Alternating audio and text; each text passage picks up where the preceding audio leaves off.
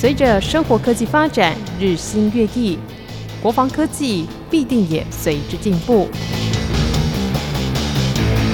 想了解重要军事科技发展吗？请听汉声早安军事武器单元。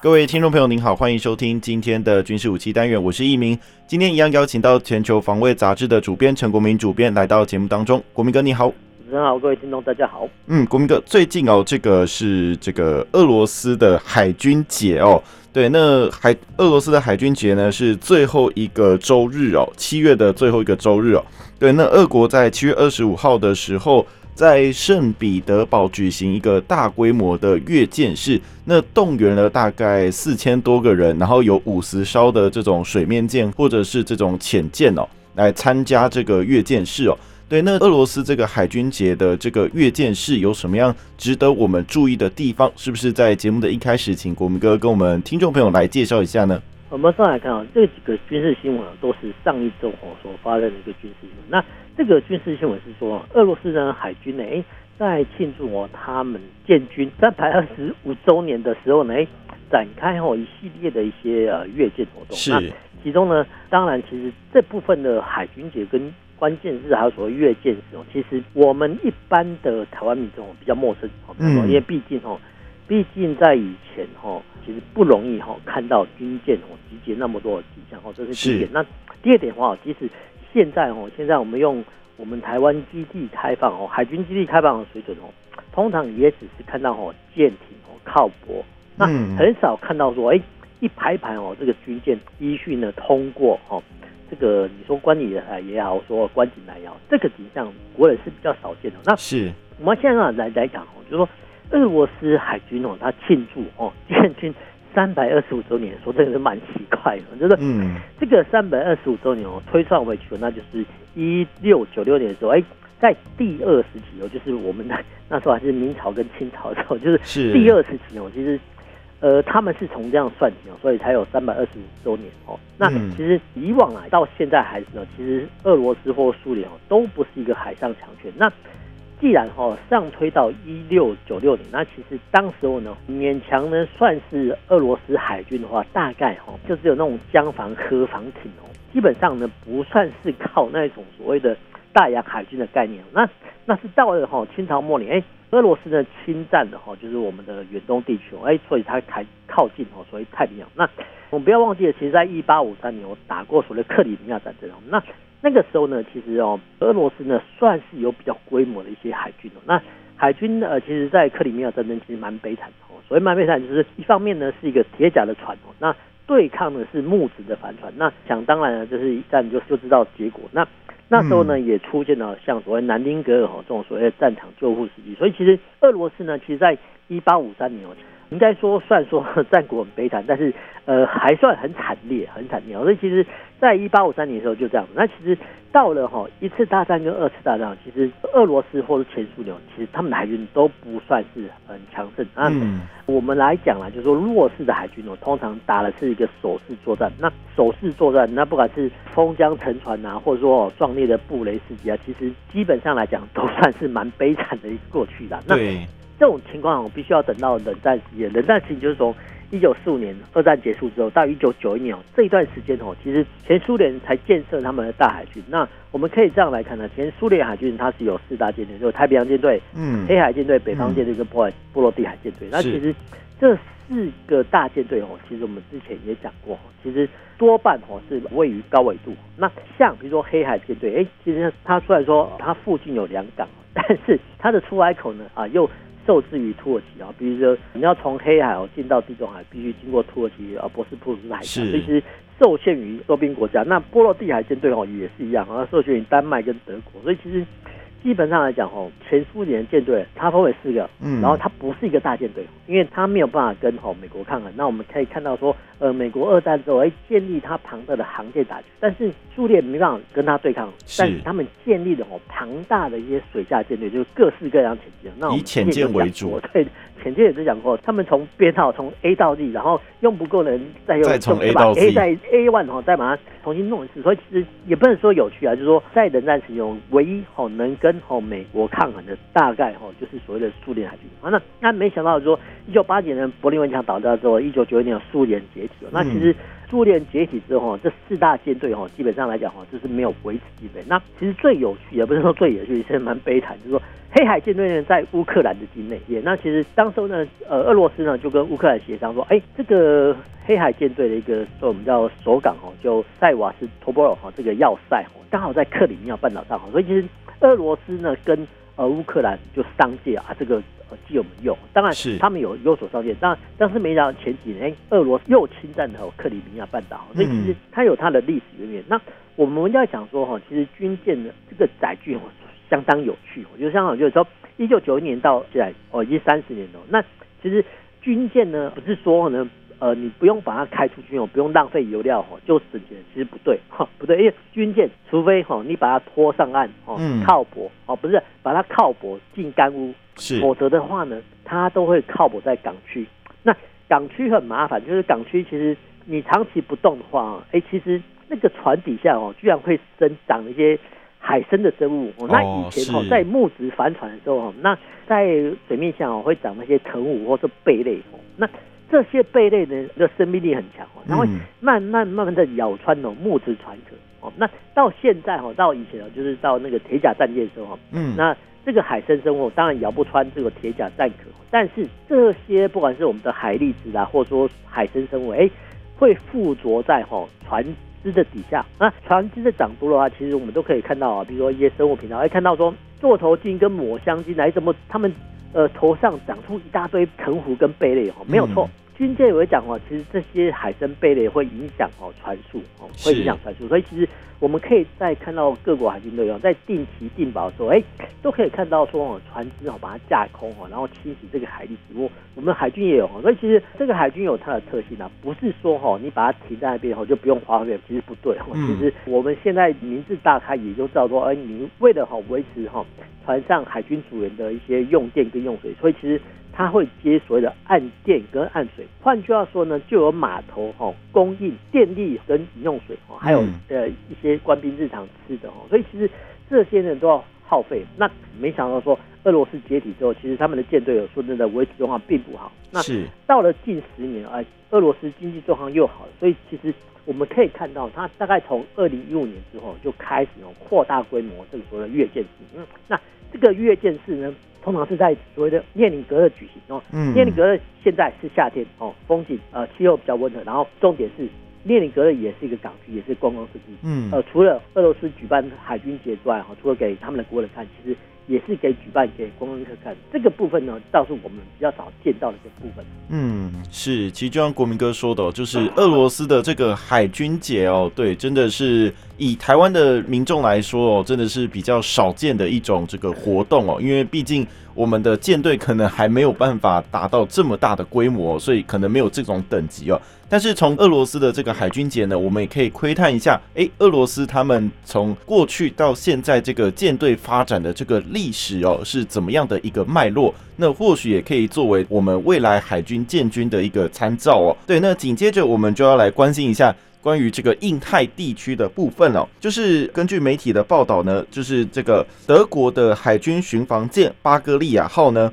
它在八月二号的时候呢，启航前往印太巡弋哦。那据说大概会维持半年左右的这个时间哦。对，那感觉上最近哦，其实蛮多的这个，不管是船舰啊，或者是巡防舰等等之类的，甚至还有英国的这个伊丽莎白女王号，最近也到了这个印太地区哦。感觉上欧洲各国现在对于这个印太地区的越加重视的这个感觉哦。那这件事情，国民哥您又是怎么看的呢？我们这样看啊，其实德国哈国防部会会派遣海军过来，那基本上也是呼应哈。呃美国的印太战略哦，就是拉帮结派。那我们先来看哦，这艘军舰哦会怎么样的航行法哦？那通常哦，它会在欧陆地区哦，就北海哦，嗯，从德国出来之后，哎，穿越北海，然后到了哈直布罗海峡，然后穿越地中海，经过苏伊士运河，然后红海哦，再经过印度洋哦等地，抵达澳洲哦。这个是哈，这通常欧洲国家舰艇会过来哦，会会是这样子一个行程的。那通常哈舰艇哦，就海军的舰艇哦比较少，直接跨到南非，然后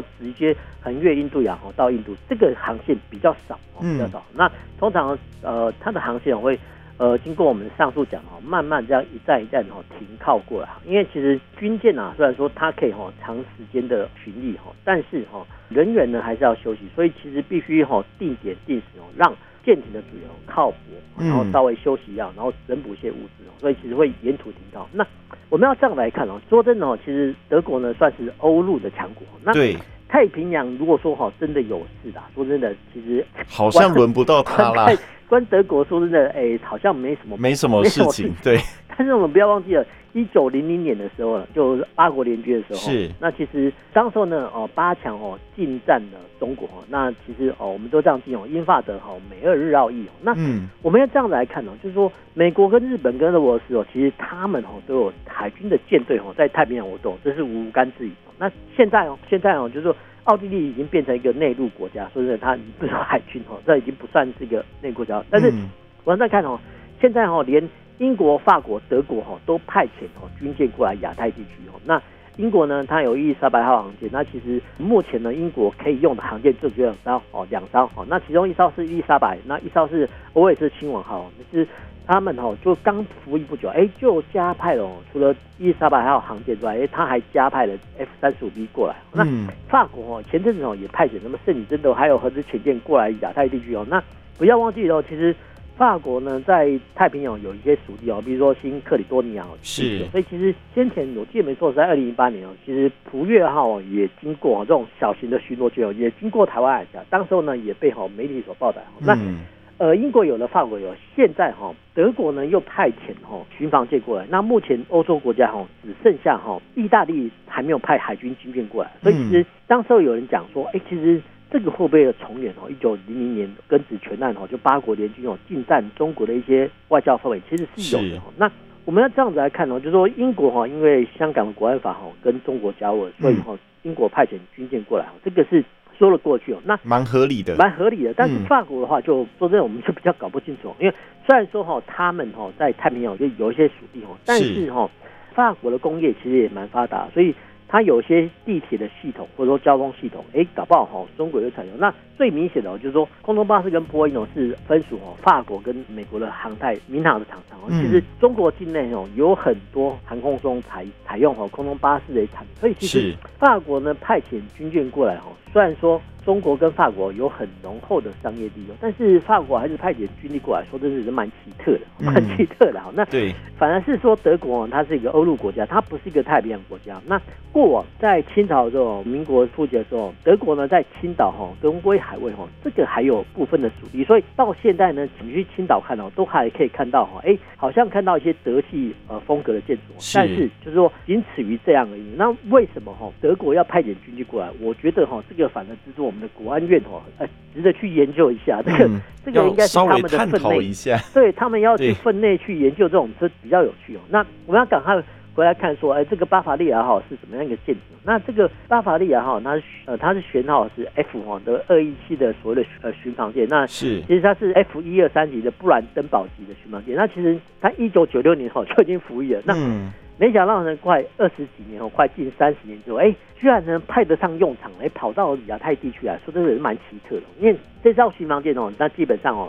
它的整体战力哦，不管是啊防空啦、反舰的反潜哦，当然都比不上美国的神盾级驱逐舰哦，这是毋庸置疑的。但是我们就是仔细思索说，哎，其实我们都常常哦在新闻看到说，哎。呃，美国神盾舰一艘哈穿越台湾海峡哈，这个我们常常看。好，那没想到呢，现在是说，哎，德国的一艘哈战力比较弱的巡防舰哦，也要来印太地区哦凑个热闹。说真的，这种态势哦，真的是非常值得哈中国外交体系做一个反思。因为怎么大家都跟你反目成仇？但是我们要这样来看哦，就是说我们要回到说哈，为什么呃沿途停靠的模式？然后其实。按照账面上的资料哈，就是说这这艘布兰多岛级巡航舰哦，它可以续航力哦四千里，那大概能换算公里数哦大概是七千四百公里。那、嗯、但是说一次加满油的部分是这样的，那我们之前讲过哈，就是说哎德国军舰要过来哈，会经过北海啦、直布罗陀，然后呃苏伊士河、亚丁湾呢、阿拉伯海啊、孟加拉湾到马六甲海峡，然后到南海哈，是跟相关的国家，不管是日本啊，或是说。呃，英国甚至美国舰艇做一个联合演习，这个是他们可行的模。但是我们要总的来看，哈，因为哈，我们刚才提到说，哎，这个航程大概要六个月或半年，哦，对，当然啦，不是说直接开船哦，从哦德国开到过来，不是这样，因为它中途哈会停靠，然后甚至哈，呃，除了跟美国之外，也会跟周边国家哈做一个相关的演习，因为这样一趟下来呢，对德国海军呢比较划得来，哦，真的比较划得来，因为 你跑那么远门哦。当然是跟呃越多国家演习最好，但是我们要总来讲哦，这还是不符合经济成本啊，因为这个还是有点贵啦。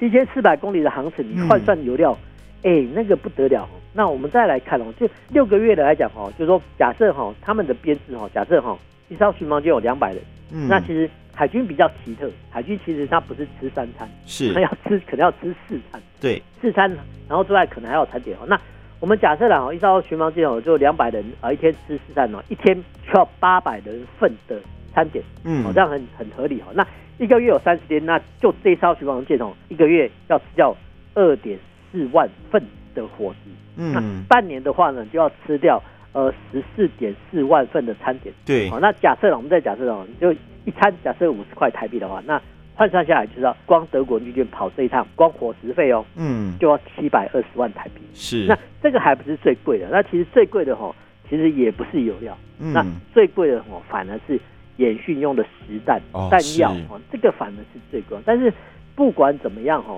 呃，我们呃又注意到一个事实，说哎，其实德国女强人哦，呃，总理梅克哎，之前好像哦结束她的执政期，那其实在过往。外界都评论说，哎、欸，其实德国哈对中国呢比较友好，嗯、那会不会哈是因为哈德国政局，因为他们有更迭哈，就是说梅克尔总理下台之后呢，哎、欸，会不会呢德国改变外交政策？是，所以哈才派遣哦这个军舰过来哈，这个牵连点哦是有它的一致性跟关联性哦，这个值得我们后续再观察。嗯，是，其实就像国民哥说的，虽然就是德国呢，在这个太平洋地区哦，可能没有属地啊，然后也没有什么样的这种外交关系，需要他劳师动众派一艘这个舰艇来到这个印太地区做巡弋的动作，可能真的没有什么必要了。但是或许就像国民哥最后所说的，就是可能跟这个他们的总理梅克即将下台有一点点关系哦。好，那紧接着我们再来关心一下这个美国的部分哦。根据媒体的报道呢，这个。美国海军服役超过十年的这个独立号呢，它是属于这种近岸的作战舰艇的。那它在七月二十九号的时候，在加州这个地方呢，正式的退役了。对，那独立号呢，它是一个独立级的这种首舰哦。那它肩负测试各型新式装备跟崭新概念的一个重担哦。那它的退役呢，想必对这个海军来说也是一个意义蛮重大的事件哦。那不知道国民哥您怎么看待这件事情呢？那这艘独立号又有什么样值得我们注意的地方呢？说真的是蛮奇特的，就其实是七月二十九日哈，在美国加州圣地亚哥哈基地哈正式。举行哦这个独立号的一个除役典礼哦，那当然啦，这些美国海军水面舰指挥官哦在除役典礼哦也赞扬说啊，独立号哦还有他们的官兵啊都身负重任哦，然后让这艘舰艇哦啊能够在全球哦发挥它的影响力哦，但是我们必须说。这个是所谓的官方说法，嗯，因为这艘独立号就是斯塔说的你好，居然只服役十一年就给他除役了。说真的，这个蛮奇特的哈，因为这个这个美军的装备来讲算短的，就算是美军或其他各国的海军装备来讲哦，这个是几乎算是跨世纪的一个记录。那我们现在来看哦，就是说其实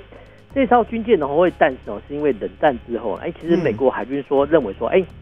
呃，未来哈，就是说他们在一九九一年之后，他们设想说，哎，未来哈不太可能发生哦这种冷战，或是说美国跟苏联在海上对战哈。于是呢，哈，就是说加上哈人类哈大部分都在滨海哦两百里哦跟一百五十里之内范围的活活动，就是说人类的不管是大都市或是政经的要点哦，大概哈是呃距离海岸哦就是一百五十到两百里哦这个区域内活动。那是。有没有一种舰艇哦，专门哦用在哈所谓的滨海的打击跟作战，然后还有模组化的概念，嗯，这个是哈当初滨海作战舰那个设计构想哦，所以其实它有反空反潜哦，跟呃一些一些布雷的构型哦，就是任务编组啊跟模模组化的设计哦，这个是哈这个滨海作战舰的一个特色。换句话说哦，它可以比较适用于浅海范围的作战哦，这是它第一个特点。那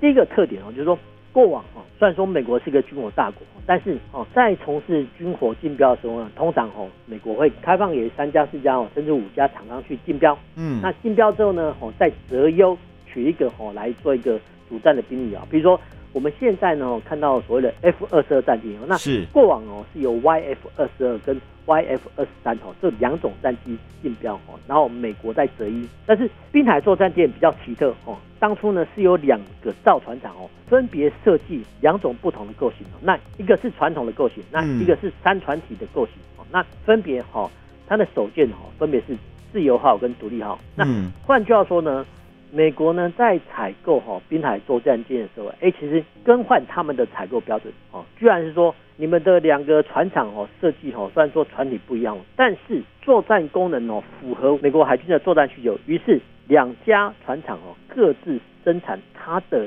不同船体的一个作战舰。说 真的，这个是蛮特别的，创创全世界之最啊。对。我们要这样来看哦，就是说一般哈，就是账面上资料哈，大概是呃所谓的哈，每一艘哈大概所谓的五亿美金。那其实呃美国呢，其实差不多哈，这两家船厂哦各自生产了十五艘以上。那十五艘呢乘以三十哦，就是五乘以三十艘就一百五十一。哦，一百五十亿，一百五十亿美元，哈、嗯，我们说美元呐、啊，就是说，然后到了哈，就是说那时候的想法哦，到了他服役十一年就要把他退役，说真的，也是蛮奇特的，蛮奇特，就是花了蛮多钱的，蛮蛮奇特的是，只用十一年，再怎么看哦，就是蛮奇特的，因为军舰哦，它是一个比较奇特的一些武器哦，就是说我们要这样来讲哦，就是空军哦战机哦，通常它是一个呃单人或双人操作的高单价的武器，是。那。战车的话呢，啊，主战车哦，大概是哈，比如说四个人到五个人操作比较比较低阶的一些武器哦，嗯，也不算低阶。那现在一台主战车也都要三百万到六百万美元，哦，这这都都蛮贵的。那军舰比较不一样哈，军舰哈，它是要很多人操作的，而且最昂贵的一个舰艇。哦，那我们刚刚讲过，其实这个哈五亿美元一艘的滨海作战舰哦，哎。你乘以三十的话，就一百五十一台币。那我们要这样子来看哈，就做一百五十一台币的船哦。呃，假设哈，给我们用的时候呢，哎，主计单位呢会希望说它用多少？就站在使用者的立场哦，当然哦，就是说用的越久越好。但是军舰来讲哦，是比较奇特的，因为造舰跟服役的成本是非常非常贵哦，但是哦，一旦经过性能提升哦，或是说装备更换之后呢，其实它有一定的受限。譬如说哈，你更换到哈什么样的装备之后呢，你再更换下去的话就会不合时宜。这个时候呢，就必须把它除役哦。那除役的话呢，我们之前也有讲过哈，除役舰艇哦有几个呃下落。第一个哈就是转售给他国哈，比如说呃像美国的基德军舰哦，就是好，或是说。中国的辽宁号航舰都是哈别国哈转售过来的。那第二个途径就是啊，把它军舰变成军舰博物馆。那第三个呢，就是当做靶船哈，比如说我们过往一些洋字号驱逐舰，哎，都被哈在演习的时候哈被予以了击沉哦，这种呃靶船。那第四个呢，就是拆解。嗯，拆解呢，就是说简单来讲哈，就是把呃武器装备哈都移都拆解哈移到别的船舰使用，但是哈剩下的哈可以把它当做拆成废铁来卖哈，但是。嗯按照过往的例证来看哦，这些拆除的废铁哦，变卖的价格通常不及原本哦造件的百分之一哦，甚至不到千分之一哈，这个是没有办法。所以其实军舰是一个很昂贵的一个装备哦。那 我们在设计哈军舰的时候，往往哦只看到说哎它的建造成本跟维持成本，很少人看到说它还有拆卸的成本。是。你拆卸哈，就拆成废铁，哎，这个也要工钱跟工时哦。那你把这些拆解下来的资源哦，拿去变卖哈，这个钱哦，可能不及当初造舰的百分之一，甚至不到千分之一。嗯。所以其实这个是军舰是一个非常非常昂贵的一个装备哈。那我们要这样来看哦，就是滨海作战舰哦，就是另外一个被人家诟病的地方，就是说，哎，你怎么一下子哦单船体哦，就传统的构型，那也有三船体的一些构型，那你当初。啊、呃，为什么要选择两家船厂？这个其实呃相当值得吼，美国工业界跟海军值得去批判，因为这个绝对有问题。就是说，我们要这样来看呢、啊，或许哈，就是说一九九一年的时候，哎，那个战略的设计原则哈是说冷战不再哈，但是现在哈，因为中国海军的崛起，所以其实美国呢。工业界呢有时间吼去更换他们的造舰设计，那下一代吼要把就是滨海作战舰吼把它完全剔除的舰种叫所谓新座级的一个巡防舰。嗯、那新座级的巡防舰吼，简单来讲吼就是一个小神盾哦，就是说美国呢水面舰呢还是用神盾级驱逐舰吼当做主力哦，但是呢辅以吼所谓的新座级的巡防舰吼当做替代哦。那这些新座级的巡防舰哦一样是采用传统的一般的军舰构型，不是三船体的哦。那我们要这样子来挑战说，那之前哦，在三十年前或二十年前当初设计哈这个滨海作战舰的三船体的船长是不是设计上有问题？嗯，但是不管怎么样哈，就是说美国的工业界哈，或是说哈他们的国防经费哈，居然有能力哈在十年之内哈随时改正哈过往的缺失哦，这个是我们一般国家哈，尤其是台湾海军哦，基本上是我们没办法去期望的，因为。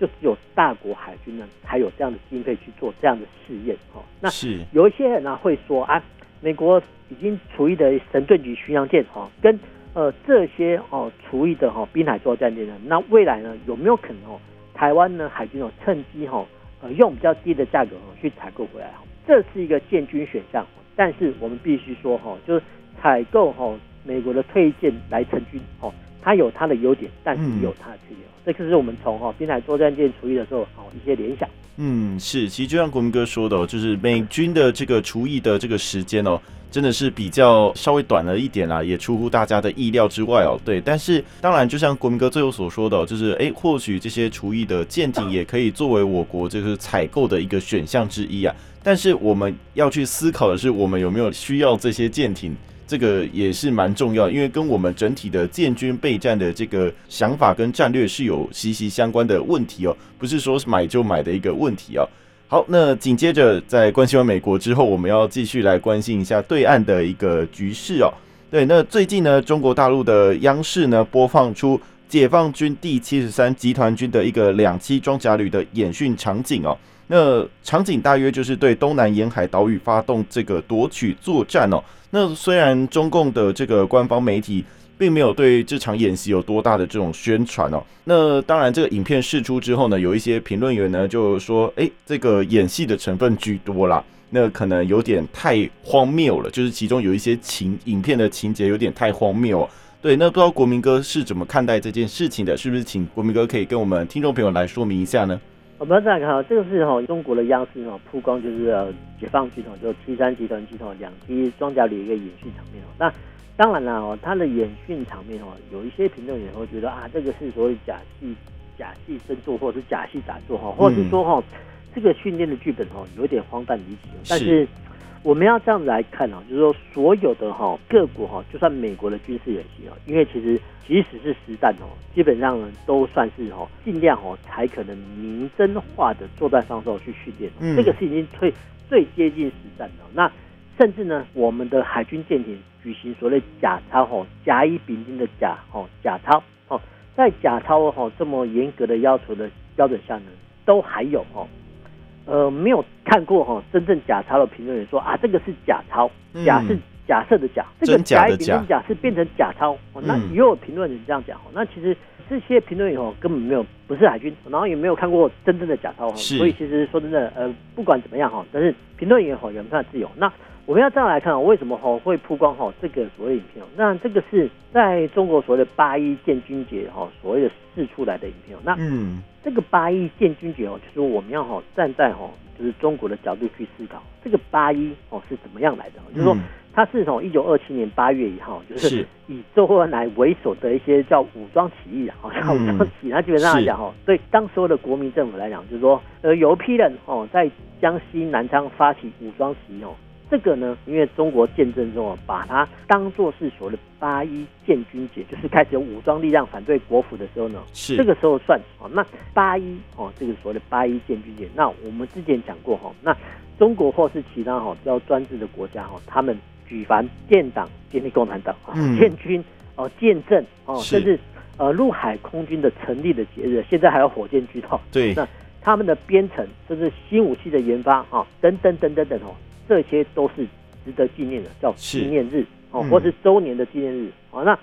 还有哈，除了这些建党、建军、建政之外呢，哎，好像还有国庆阅兵哦，这他们的国庆阅兵哦，不是对十月十号是十一。那国庆阅兵哈，不管是建党、建军、建政哦，那。军方的一些各单位哦，不管是他们的三军哦，陆海空还有现在的火箭军哦，都要派遣庆祝呃若干的载具去支援。那这个载具的种类就很多，飞机、大炮、船舰是比较少。其实他们有哦，比如说像之前所谓的青岛青岛关键字哈就有哦，就海军哦，就是我们之前讲过，像俄罗斯海军也，他们也是用海军哦。那火箭军部队呢，他们就把哈飞弹的发射之后拉到哈天安门广场去阅兵哦。是这些呢，都算是哦军方支援哦，就是。应该说，他们党中央下令的时候呢，哎，他们的支援的一些装备或载具，那这些吼装备或载具吼，其实不管是阅兵啊，还是武器成军哦，其实在其他国家也都可以看得到。哦，譬如说我们之前台湾也有阅兵典礼，对。那美国呢，其实他们比较欢的气氛来庆祝。那其实不要忘记了，七月十四号法国的国庆日哦，所以其实当时候呢，哦，就是上个月哦，是。你知道听众有兴趣啊，其实七月十四的时候，法国国庆日的时候，哎，其实。也有很多哈军事装备哦，通过哈埃菲尔铁管哈跟那个凯旋门哦，其实这些影片哦都可以看到。那为什么哈军队呢这些装备哦这么好用？因为哈其实军队装备的成长，或是说真的是呃人员的方队哈，其实这些哈都是一种雄壮威武。这个是没有办法，因为这个印象哦，可能透过哦长时期的下来，其实人们都会有这种印象啊。透过哈影音媒体的介绍哦，都觉得说啊自己的本国的军队很强。这个是哈。不管是所谓的专制集权，或是民主国家哈，都会想用哈利用哈这个媒体来做这种事情，这个是没有办法。嗯、那比较特别是说哈，专制政权哦，他举凡啊是建政、建党、建军哦，都要给他庆祝一下。是 庆祝一下呢？庆祝比较多一点，比较多。对，所以这部分呢，其实我们在看到北韩的状况，尤其是如此哦。然后他们还有一些特定的节日要庆祝。说真的，那外界都搞不太清楚。但是不管怎样哈，就是说中国的。主要的产出哦，就军方的产出哦，当然是所谓透过所谓的军方媒体来介绍。那军方媒体就有很多了啊，比如说报纸有《解放军报》，他们有广播电台，有央视哦，有军事频道哈等等哦，这些呢哦，不管是影音媒体、报纸、广播哈，都要有所产出。那以现阶段来讲哦，通常哦就是所谓的影音媒体为主哦。那影音媒体的话哦，其实。过往哈都是会配上所谓的解说员来解说啊，这个通过的啊，比如说假设哈通过观礼台或者天安门广场是什么样的装备，然后呃再把那个信人资源讲解。但是不要忘记了哦，如果说哈不是在阅兵的场合，在一个演训场，哎，如果说哈比如说啊这个央视呢，呃只把哈这个摄影机哈架在一个地方哦定点拍摄，不做解说，哎这个好像也是可以，因为哈虽然说哈这个画面上哦可能比较干哦，对，它呃可能辅。辅以哈，就军方解说以的一些比较，我们就比较干的解说，但是这也是一种呈现方式。那至于说哈，这个影片哈要不要哈搭配解说员哦来解说给观众听，这个就取决于拍摄的一方跟制作产出一方，因为啊，因为万一在演习过程中，哎，真的展露出哦他们的真实的状况，哎，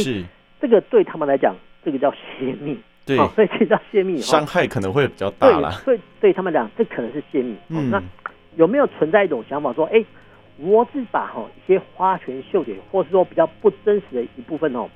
透过影音媒体哦，让啊外界去知道哈，达成其底，这种想法哈，绝对是有的。是。那我们要这样来看呢，不管是哈，就是他们的军方人员考量、保密的考量。或是说哈故意的欺敌哈，嗯，各国的军方其实不管是美国或是西方国家都一样，嗯，他没有把必要真实的军事的机密状况秀给你看，是，譬如说美国的一些指挥所里面的内容，就很少看到真正的实际的影片在社交媒体上露出，哦，是。因为他们觉得没有必要，或是说他们哈不管是在。呃，陆海空军的新闻官在拍摄的过程中，哦，呃，要把它试出来之后，一定哈经过哈相关单位的审核，就是说认为没有机密之余，哦，才把它丢出来哈，给所谓的社群媒体啊去公布。哦，这个是各国军方哦都会想保守它分内的一些机密。哦，那当然啊，一些像什么雷达参数，那自然不用讲。它光是哈，呃，外界看不太懂的影音资料哈，他们都会予以有所保密的。那何况是中国这类的专制政权？所以其实我们如果哈要用哈，就是说中国央视曝光的一个演训的画面哈来评论这个演习是正确还是错误，甚至有没有假戏真做或是假戏假做状况来讲哦，基本上来讲哈，这个是要比较再三斟酌。那我们要回过头来看呢，就是说。在这部分来讲哈，其实西方国家哈，呃，他们对演军事演习介绍呢就相当落落大方。譬如说，在上两个月前举行的哦，法国就大西洋三叉戟演习哦，他们法国空军有邀请的哦，法国空军、呃英国皇家空军跟美国空军做一个联合演训哦。那这个大西洋三叉戟的演训哦，其实演训完之后呢，其实。法国军方人把哈这个演习的过程的概要哈，跟参演的兵力哈，都把它详细的介绍，甚至连地点、中队都已经介绍非常清楚，然后架在他们的官网，然后甚至还用哈法国语、哈英国语还有意大利文哈三种官方语言来做一个推播哦，所以其实。呃，军事机密呢，有它的一些保守的地方，但是也有必须让它值得开放的地方啊。这个是我们从哦中国大陆哦通过央视举行演习的一些联想。是，其实就诚如国民哥所说的，就是这个演习的部分有真有假，真的是需要一点时间来判断哦。好，那今天在经过国民哥的说明之后，相信各位听众朋友对于就是俄国的海军节，还有德国的这个军舰巡弋印太的这件事情。还有美国的独立号退役，以及这个对岸释出的这个演习影片，都有一定程度的了解。那也非常感谢国民哥为我们听众朋友来解说。那今天的军事武器单元就到这里，我们下次再会喽，拜拜，拜拜。